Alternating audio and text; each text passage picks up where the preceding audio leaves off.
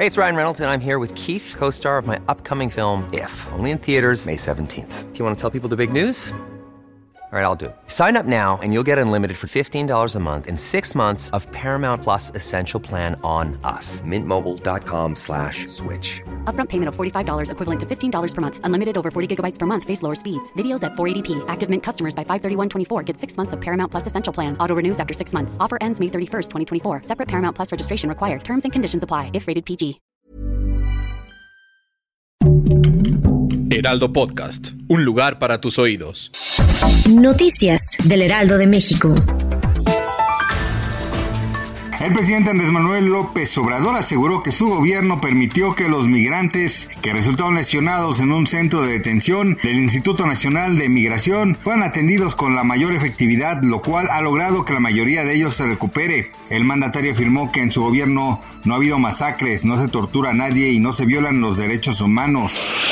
La mañana de este martes, la Secretaría de la Defensa Nacional hizo pública la noticia de que el cachorro donado por el gobierno turco como símbolo de solidaridad finalmente había llegado a territorio nacional después de un largo viaje de este pequeño animal que representa una nueva esperanza para México. Se suma al equipo de binomios altamente capacitados que trabajan para salvar vidas en situaciones de emergencia.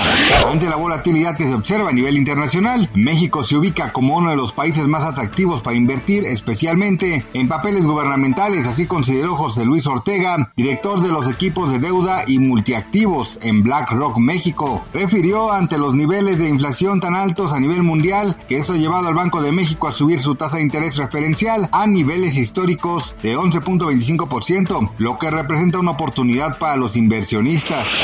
El presidente de los Estados Unidos, Joe Biden, tomó una medida para combatir el narcotráfico en la frontera oeste con México, esto tras la firma de una orden ejecutiva el pasado 27 de abril. El mandatario autorizó la activación de las fuerzas reservistas del ejército estadounidense en la región. La decisión de Biden se produce en un momento en el que el narcotráfico se ha convertido en un problema creciente en la zona. Gracias por escucharnos, les informó José Alberto García. Noticias del Heraldo de México.